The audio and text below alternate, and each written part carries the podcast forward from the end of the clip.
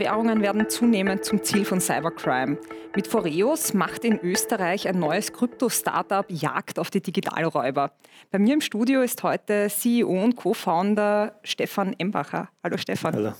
Stefan, vielleicht können wir einsteigen mit, wie funktioniert denn Betrug überhaupt im Kryptobereich, wo doch die Blockchain den Ruf hat, so transparent zu sein und man alles einsehen kann?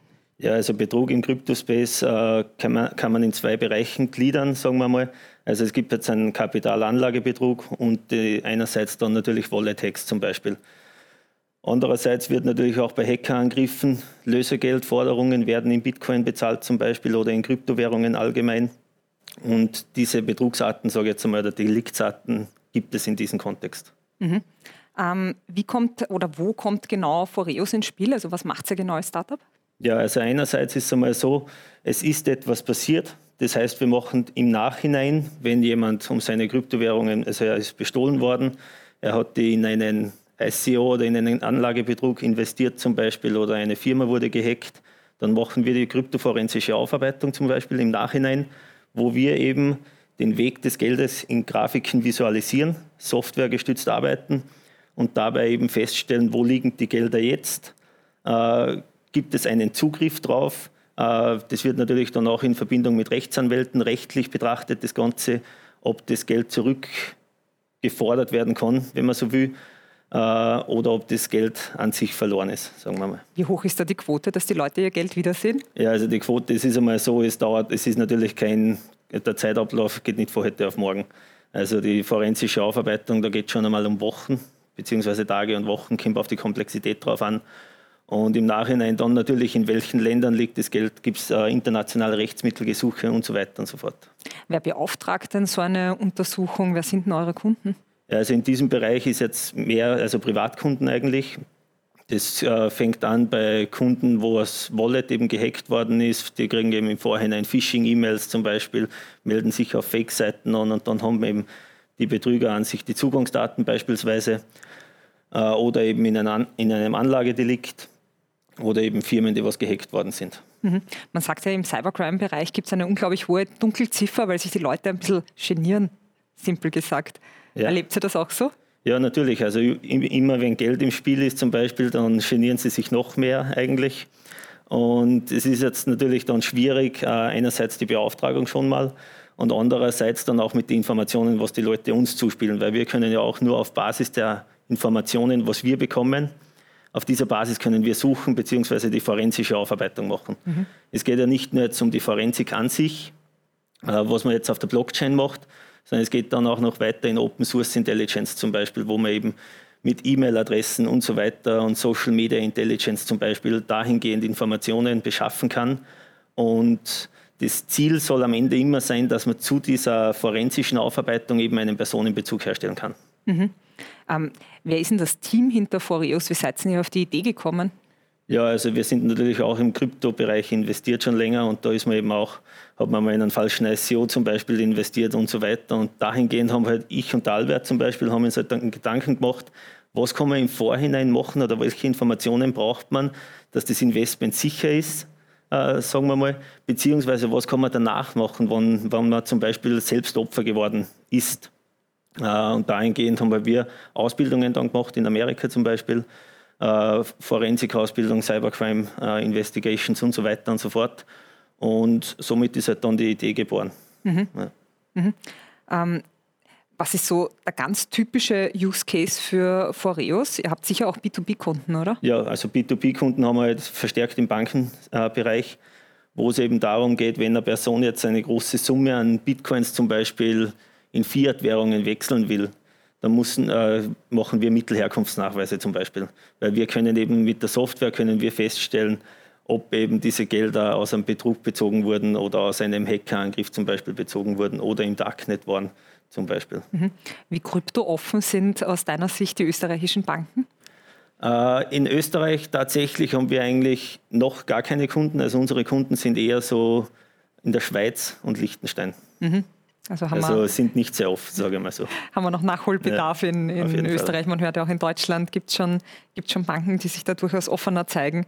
Ähm, Kannst du uns vielleicht so ein bisschen einen Einblick geben, wie eure Technologie genau funktioniert? Also was, was passiert sozusagen im Hintergrund, wenn ich eine Untersuchung äh, bei euch bestelle? Ja, also im Hintergrund ist passiert im Prinzip, ist die Blockchain-Technologie ist Open Source. Das heißt öffentlich einsehbar. Ich kann in, in, im Internetbrowser kann ich die Blockchain Explorer aufrufen zum Beispiel und die Sichttransaktionen, was mit dieser und jener Adresse passiert sind. Äh, was halt bei uns den Unterschied macht, ist dann in der Software zum Beispiel, dass wir das grafisch visualisieren und einfach viel schneller und zielorientierter die Suche gestalten können, sage ich mal. Also das heißt, wir kriegen mehr Informationen, als wir in einem Browser zum Beispiel. Also wir kriegen mehr Informationen als wir im, im Blockchain Explorer beispielsweise. Wir kriegen Zusatzinformationen über das Wallet zum Beispiel, wann wurde dieses Wallet angelegt, welches Handelsvolumen ist über dieses Wallet gespielt worden. Und all diese Informationen äh, sammeln wir eben und werten sie und analysieren, also werten sie aus und analysieren diese. Mhm. Und so kommt man halt dann zu Wahrscheinlichkeitsableitungen und dahingehend äh, dann zu, recht, äh, zu rechtlichen Handlungsempfehlungen zum Beispiel.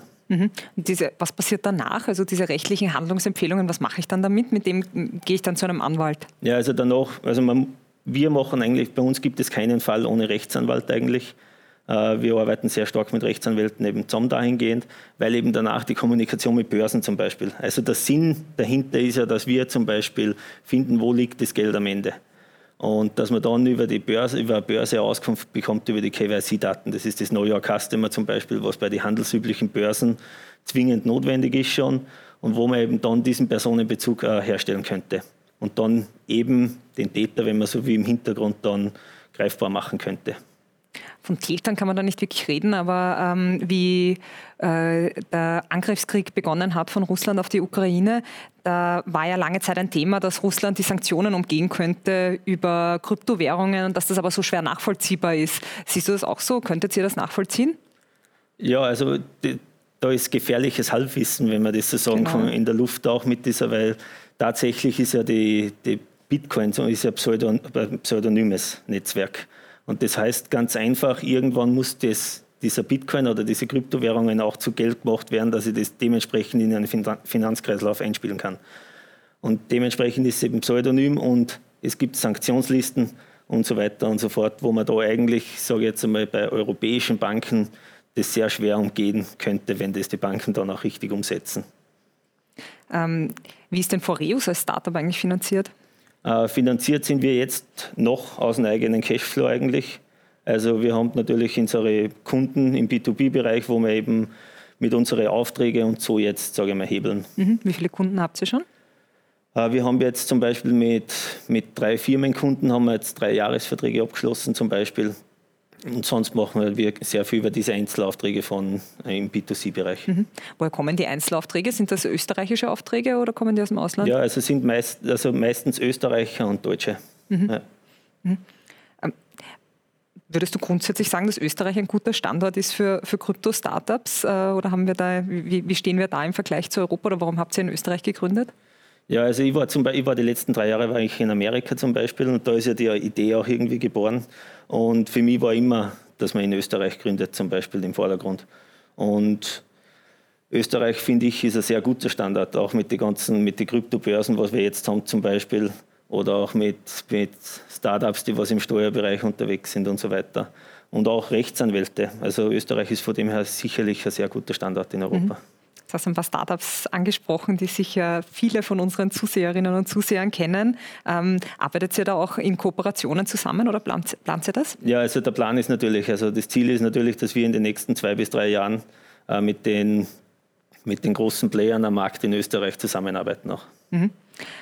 Guter Punkt. Ähm, vielleicht ein kleiner Blick in die Zukunft. Was habt ihr euch grundsätzlich vorgenommen für die ein bis zwei Jahre? Foreus ist ja jetzt noch ein sehr ja. junges Startup. Ähm, euch stehen sozusagen alle Möglichkeiten offen. Ja, also für die Zukunft ist jetzt natürlich einmal, dass wir mit Banken verstärkt zusammenarbeiten in diesen Mittelherkunftsnachweisen, natürlich auch in der Betrugsbekämpfung was voranbringen, äh, dass auch die Aufklärungsquote dahingehend natürlich höher wird äh, und natürlich, dass wir mit den handelsüblichen Unternehmen in Österreich äh, Zusammenarbeit forcieren und natürlich auch sukzessive an Mitarbeitern einstellen. Mhm.